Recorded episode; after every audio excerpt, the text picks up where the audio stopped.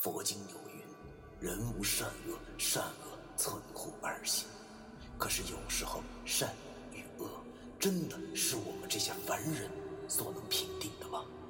而什么是善与恶？难道就真的没有两全之法了吗？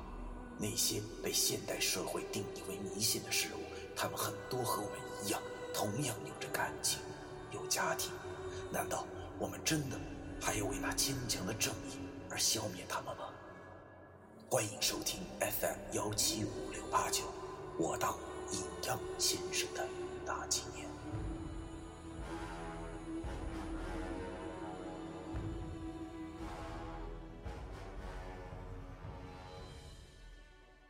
第二百零八章，展开恶战。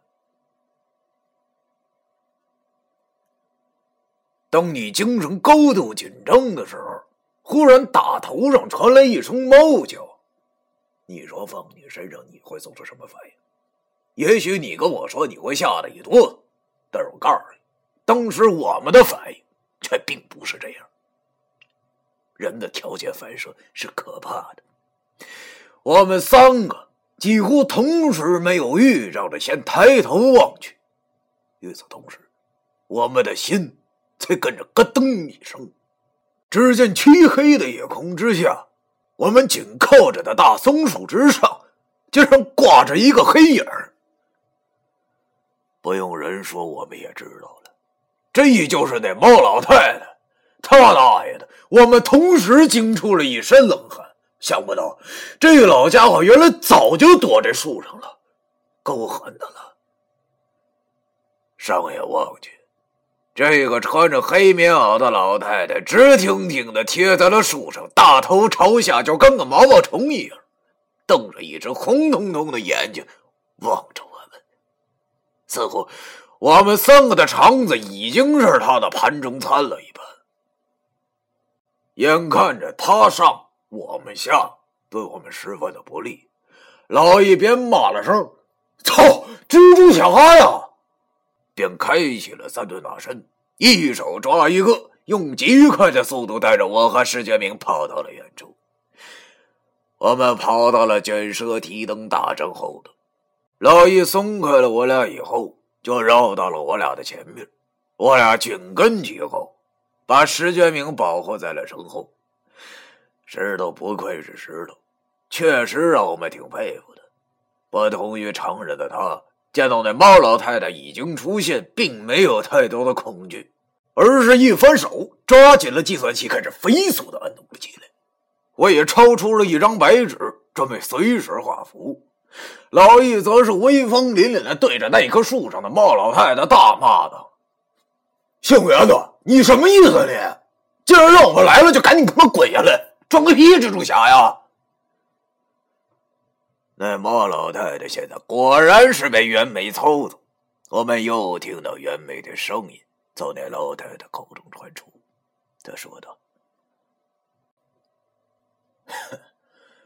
年轻人，不要太狂，今天就让我知道知道你们到底有多大的本事吧！”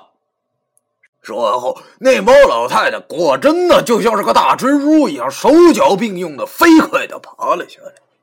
那松树之下，就是我们刚才撒的这个假偶玉星爆炸符。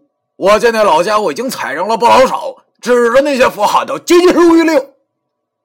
啪啪啪，二十多张符同时被我引发了，那就跟炮仗似的。可是那猫老太太踩在上头，这怎么好像不疼不痒的呢？似乎只是踩到了一些扎脚的野草一样，虽然这都在我的意料之中吧，但是看他的反应，依然让我感到有些肝沉。那身附于莫老太太身上的袁梅轻蔑的说：“哼，教育清破煞符，你就这点本事吗？”我愣了。要说袁梅知道我们三个是三清传人的事已经让我们很惊讶了。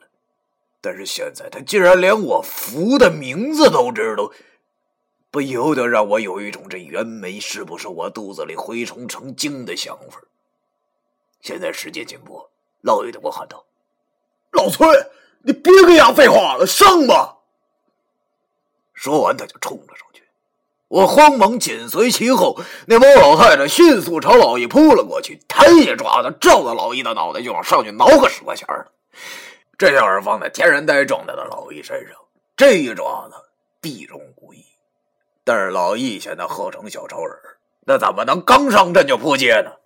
只见老易快速的伸出了左手，使出了一招二傻子抓鸟，一把就抓住了老太太的爪子，同时右手由下至上十分强力的使出那招风靡八十年代经典阶级中的一种奥尤根。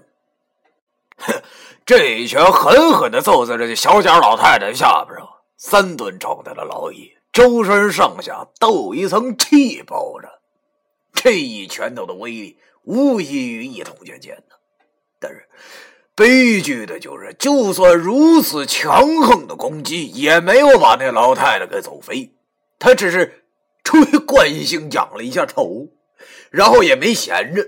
由于右手被老爷抓住了，无法动弹，所以便直接甩起了左手，狠命的扣在了老爷的肩膀上。这一招我可是亲身体验过的。一想起来，我现在肩膀都觉得有点疼。但是三吨状态下的老易却也没多大反应。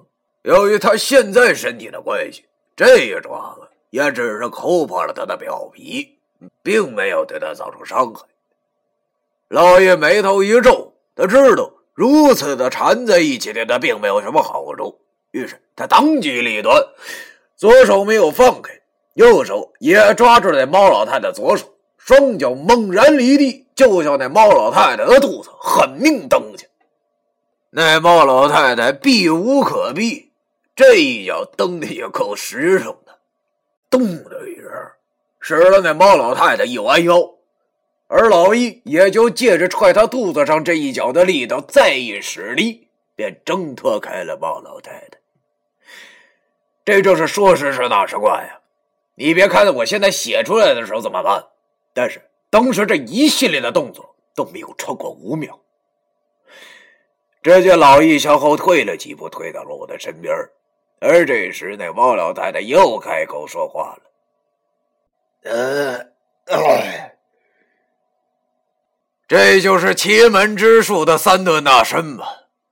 果然有点看头，就是不知道你的修为能坚持多长时间。”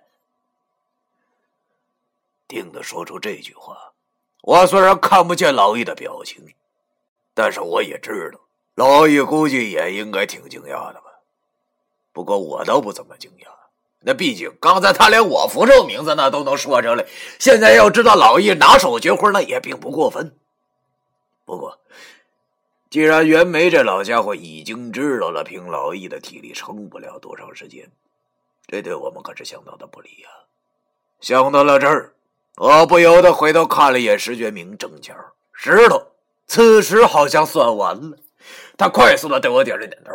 我知道他是不想让那袁梅听见他算出的卦象，于是我便又向后跑去。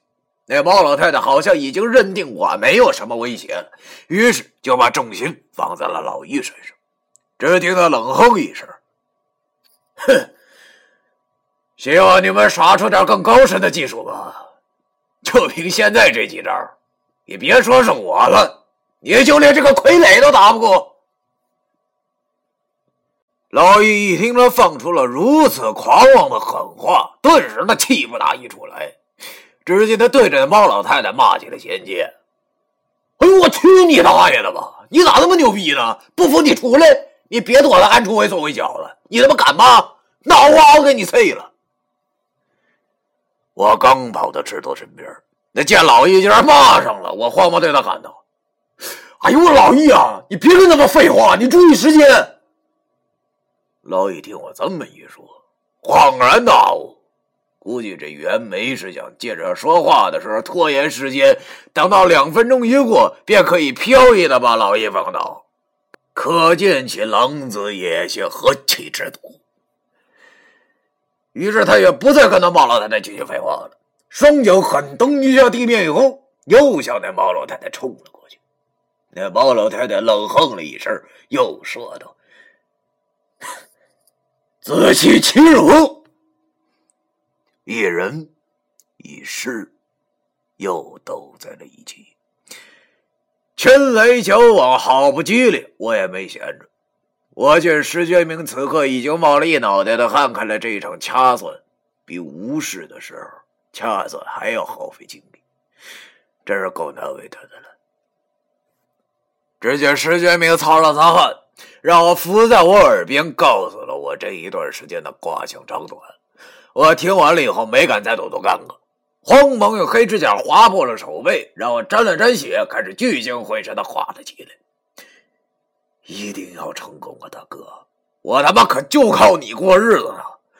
我心中反复的默念道：“要说画符最忌讳的，那就是心气浮躁，所以我不得不先平复了一下心情后才开始画。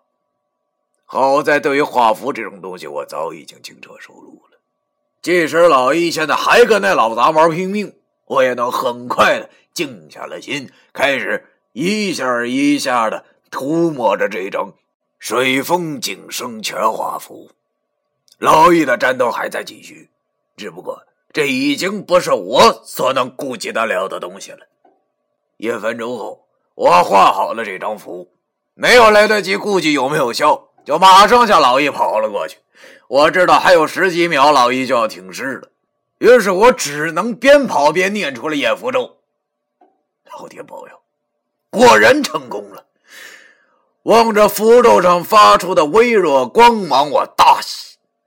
老易正在着急，自己马上就要倒了。他一见我过来，也是一阵狂喜。只见他忽然双臂张开，对着那猫老太太做了个熊抱的动作。那猫老太太现在虽然没有意识，但是原没有啊。他知道这猫老太太虽然是尸体，但是身体的移动还是要靠骨头的。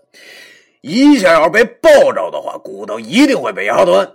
另外，看上去老易已经快油尽灯枯了，跟老易硬拼这一招得不偿失，所以他不敢大意，慌忙操纵着猫老太太跳出去了，挺老远。